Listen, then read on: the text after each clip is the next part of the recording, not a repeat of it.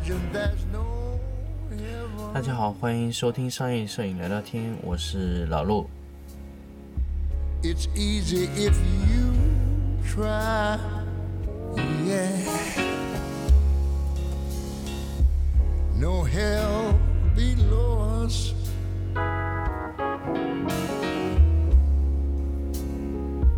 Above us only sky. Well, Imagine all the people living. 那么，今天我们来聊一聊升级的节目中的下一期节目。首先呢，前面两期节目呢，进阶里面跟大家聊了反光罩和柔光箱的进阶。那么这期节目呢，咱们来聊一聊反光的控制的进阶。很多朋友跟我说：“哎，老陆，我的光源使用的时候，通过控制柔光箱、反光罩就可以了，为什么我们还要去控制反光呢？”那么首先，反光是有很多点可以控制的。第一点，反光是一种可以控制它的反射面，可以在不破坏主光的情况下去控制它的。呃，光比反差可以控制这两点啊。那么我们说控制反差，在局部的阴影位置去接主光的这个方向的控制反光，那是第一点。第二点，咱们来聊聊反光。如果作为把反光光源作为一个主光，又是这么一回事情。首先，咱们来聊最简单的一点，控制局部的反光。有些朋友会会以前有拍过一些。小的玻璃瓶啊，反光的材料啊，其实大部分的光线，正面的光线几乎都是由反光板完成的。因为反光板反在这些金属的正面位置啊，你的反光板会决定这个全反光位置上的颜色啊，就全是由这个反光板的形状来控制的。这是第一点的反光控制。第二点的反光控制呢，我们可以在多块位置去控制它的局部反差，比如说。同一块大的反光板，在一个位置反光，反过去的光源是怎么样呢？是团状的光源，是一整块位置都被它反亮。但是如果你在一块面积里面，一块大大范围的一块反射的这个区域里面，你反差特别大的地方，你要去区域消反差，那你需要准备多块反嗯大小合适的反光板去控制局部的位置，它能被分别的提亮。分别的减小反差，有些地方我需要它有一些反差，有些地方我又需要它的反差小一些或者大一些。我们完全可以通过分段控制反差的方式去控制你的反光板的距离呀、大小啊、角度这些问题。那么这个是反光板的呃在进阶的应用上面的一种稍微有一些升级的点位上。我可以在不同的位置控制不同的反光板，不同的角度去控制反光板。那么话又说回来，反光板还有一些什么作用呢？首先，如果我们把反光板当做一个光源来处理的话，那么反光板必然是有角度的。如果我在正面非常正的位置去给它一个反光，那么这个光反过去相当于是是一个顺光的情况下，那么这种反差。那这种这种反光板消的反差就是最彻底的，因为它是给了一个顺光上去，也就是说它会去填充那些呃投影位置，在这种位置上我们去做的反光，通常就叫填充闪光，呃，也就是 fill light。如果我们不是在正面非常顺光的位置去消除这个反差，我可以把反光放在侧面。去消它的反差也是可以的，在这种位置上，我们去做的反光板的一些效果，可能就是我们想把它当成一个光源使用。比如说，我勾个边啊，修个轮廓啊，在局部位置提升一些亮度啊，让局部的位置一些反差做小一些啊。可能这些位置我们提的仅仅是一个光源的局部位置的一些反差，但是它能提出一些轮廓感。啊，包括提出一些它的体块都能提出来，但是如果我们在正面直接用个顺光方向的反反光板去削的话，它削出来的东西是非常平的。有时候我们在拍有一些产品，比如说纺织品的时候，有太多的褶皱，上面有阴影，因为我们光打的特别立体的情况下，我们就会有很多的立体面上有一些阴影，我们就会使用去很平面的顺光去消除反差。这是一种非常呃用的非常多的情况。第二种情况，那么我如果我们不愿意非常平的消除反差，但是我又希望它在某一个位置有一些呃提升那么一些些的轮廓体块感，那这个时候我们就会在它的周围的一些位置控制一些它的边缘轮廓的反光。这个时候控制的反光呢，基本上就是呃基本上就是通过。呃，一些角度的调整，包括一些硬度的调整，就可以把它提升出来。那么这是两种两种方式的提升反光板的一种性状啊。那么接下来说什么呢？反光材料的问题。比如说你是拿一个反光板，白色的反光板反，和我拿一个镜面镜面的材料，或者甚至拿一个镜子反，是完全不一样的。如果我是拿镜子去反，镜子反射回来的反射率非常高。但是镜子它的平整度要求非常高，如果镜子它有一定的弧线，它反射出来的东西就有可能，呃，光线是嗯不是圆形的。那么我们如果说是完全镜面的，直接反射到我想要反射的位置，它首先能得到一个非常硬的光线，还能把一个热点控制的非常好，这是我在通过控制镜面的时候就可以提升的一个东西。当然。老陆在这边讲，如果说要说要讲进阶，仅仅是提升这么两个反光，当然是不够的。那么我们来一次性把这个反光推到最高的极致，就是直接咱们咱们就是光源直接是反光得到的光源。如果我们把反光作为一个主光来操作是怎么样？那我们直接把它推到极致。那么如果把反光板作为一个光源去控制的话，那么反光板的大小就决定了光源大小。那如果这一点大家可以认可的话，那么我们可以通过反光板上打到的面积大小，就可以控制它的硬度。所以其实我们是可以真正的去通过反光板控制我们的硬度的。那么怎么控制硬度呢？首先，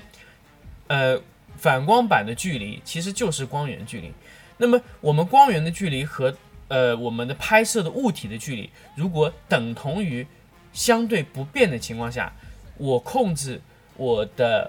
呃光源打在反光板的上面的亮度的这个这个光场的大小，通过远近拉伸或者上下调整任何角度的话，它都会得到一个完全不同硬度的光线。那么打在反光板上那些呃光，首先要跟大家讲，它是不是完全的反射回去了呢？不是的，有一些光会被穿透这个反光板啊，有一些光会被损耗在反光板上。还有一些光会被弹射到你不想要弹射到的地方，这是反光板，呃，它最容易呃造成的一个问题。但是反光板还是有大量的光线直接弹回到了物体上面。所以为什么很多朋友问我说，老陆，为什么我要在摄影棚买非常大功率的反呃光源？那么就是因为你打在反光板上后，反弹进到你的呃进到了你的拍摄。范围里面，那么你的反光的损耗会非常大。呃，什么光源损耗特别大？就是通过主灯打在反光板上，反光板作为光源在进入到室内的时候，这种损耗是非常大的。那么为什么我们要控制反光板呢？为什么不把光直接打进反那个那个我的房间里面呢？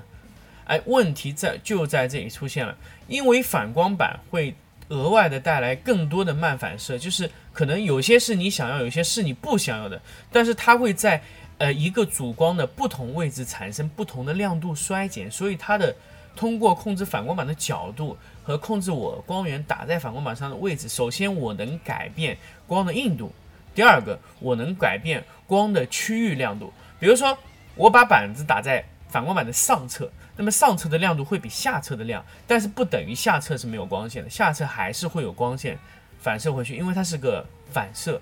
是因为它是一个反光，很多光线它在多次反射之后会弹到下侧，让下侧进去。当然我们可以控制下侧，我们把下侧的反光板一旦变成黑色以后，比如说我们把它变成黑色有很多方法，比如说我们把它放 K T 板，或者说我们用用这个我们的。铝箔去控制它反光板，呃，反光罩的下沿，让它不受光，完全下面不受光，也是可以控制。那么就是说我把光源直接控制在上面也可以，但是我们更多使用的是什么时候呢？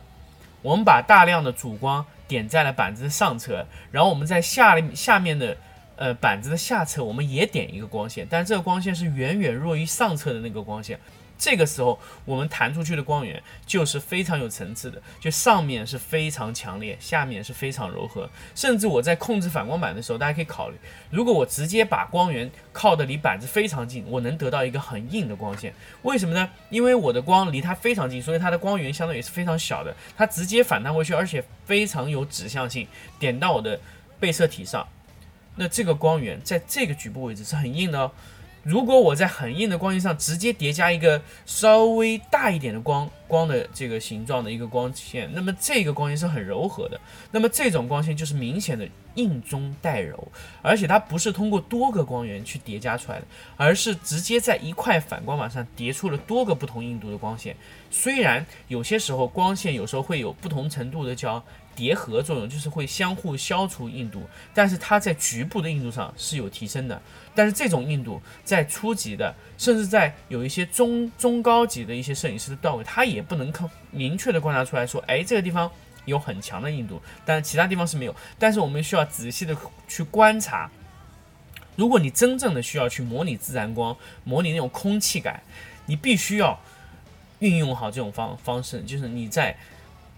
反光板的不同位置打打上去不同的硬度的光线，控制这个板子进去的硬度，然后得到一个软硬结合、非常有通透感的光线。有些光线可能是一个慢反射得到的，有一些光线是一个通过非常硬的光线穿透得到的。那么这种光线虽然它在实际的拍摄中的影响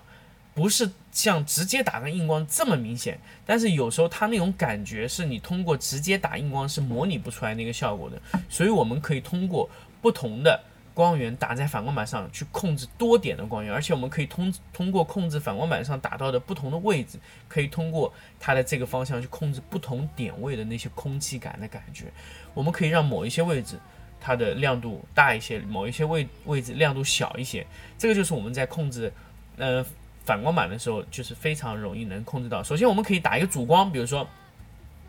非常高，然后我们在它的反光板的下侧打一个非常微弱的柔光，啊，就打得非常宽的，然后用它的边缘光扫射的时候，然后扫到了一个一个一个一个一个柔光位置，那么它这个时候能得到的，当然就是一个上硬下柔的光线，而且上面的亮度会比下面的亮，啊。这个东西就是明显有一个在光源进去的时候就会有一些很很好的一些过渡性的一种一种方式。当然，呃，过渡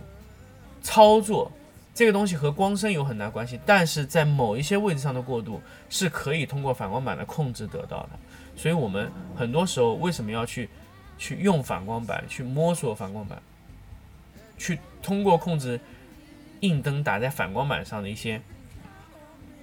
角度、大小、距离，还有各种的一些控制反光板的黑黑度啊，控制反光板的形状，各种方式控制的唯一的原因，也就是因为我们要控制反光板的硬度和慢反射能力。那么这个难度是是我认为所有控光能力最高，而且反光板的操作有一定的偶然性。它没有办法说直接能得到你想要的效果，所以我们需要多次的拍摄、多次的尝试，甚至我们可以直接拿持续光源拍。因为为什么持续光源是最适合拍闪呃拍反光板的效果呢？因为持续光源是所见即所得，那么闪光灯是没有办法做到所见即所得的，是全世界任何一个厂家都没有办法做到闪光灯所见即所得。为什么呢？因为我们在做造型的情况，是不是闪光管的造型，而是闪光管的其他位置模拟出来的这么一个效果。所以，我们真正的闪光的情况和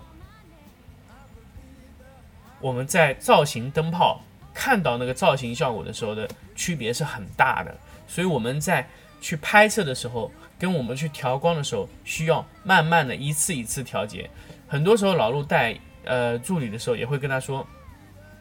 控制反光的时候，千万不要只照顾到眼前。眼前你可以看第一眼的时候，大家可以通过看造型炮，对，可以看，因为第一眼大致方向是对的。第二眼就是要通过闪光以后前后拍摄对比，然后第二次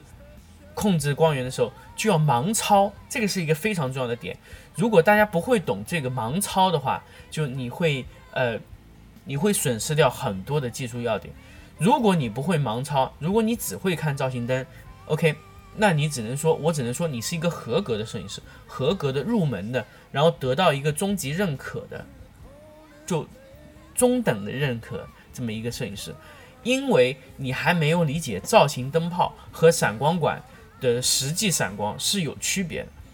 所以你们。在第一次拍摄的时候，千万不要光是看着造型炮的效果。造型炮的效果是第一段的段位控制的，第二段你要精确控制。你要需你需要知道你的光线应该往哪个方向转，转动那么一点点光线的位置，这个盲操是非常重要的。所以你在控制反光板的时候也是一样，你千万不要光盯着啊这个热点效果，哎一看啊这个控制的非常好，结果一拍完全不是那个事儿，这怎么办呢？这个时候千万不要，呃，只要你能明显的从图片中感受到我的光线已经靠上、靠下、靠左、靠右，或者靠在哪个位置太硬了或者太软了，我要明显从我拍摄的位置能感受到。这个时候你要通过你微弱的调节你的灯头，当然这个时候已经完全不需要关注你造型炮的效果了，因为造型炮的效果在第一轮已经结束了，因为第一轮只是告诉你的方向，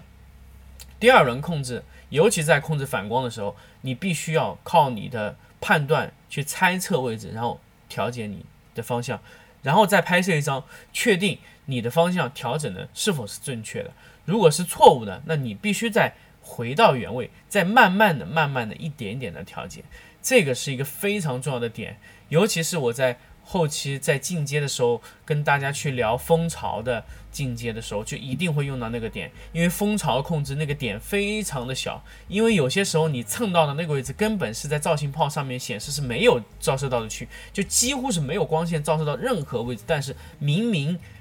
在闪光的时候就是有效果。这个原因是什么呢？就是现在我跟大家讲到的，就是因为闪光灯和造型炮是两个形状，导致闪光灯。闪光的时候，造型炮根本就无法造型那个位置，所以我们在拍摄盲操的时候，千万千万要记住，不一定你看到的是全部，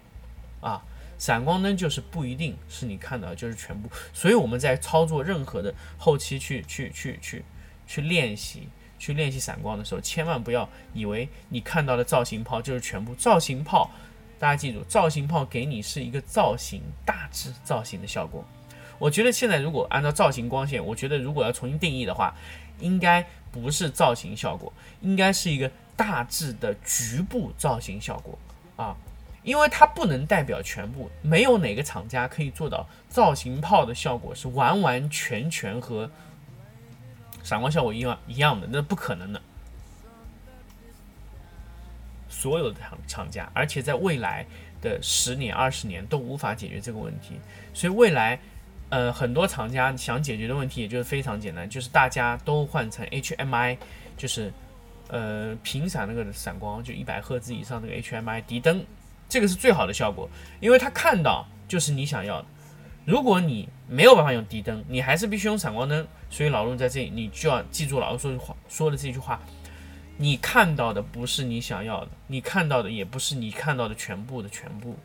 所以它有很大差距，一定要记住盲操。所以在这个盲操这个手上，必须是有大量的呃操作经验，才能知道你的盲操的位置，这个才是最重要的。所以摄影在后期，大量的摄影师无法往下走的原因，就是在于这个盲操的这个水平有没有提升。所以老陆现在告诉你，你一定要有盲操的性能，盲盲操的这个意识。就是不要看，光是看造型灯，要看造型灯边缘的位置，猜测那么一点点，这个非常重要。嗯，这个是非常重要的，所以后期老陆会单独跟大家去聊这个盲操的这个这个环节的一个进阶。那么这期节目呢，跟大家聊到这里，我们下一期节目会跟大家直接聊光线的塑形啊，控制光线、塑形光和裁剪光源。这是一个非常新的一个概念，也是个非常有趣的概念。希望大家下期节目会持续收听。I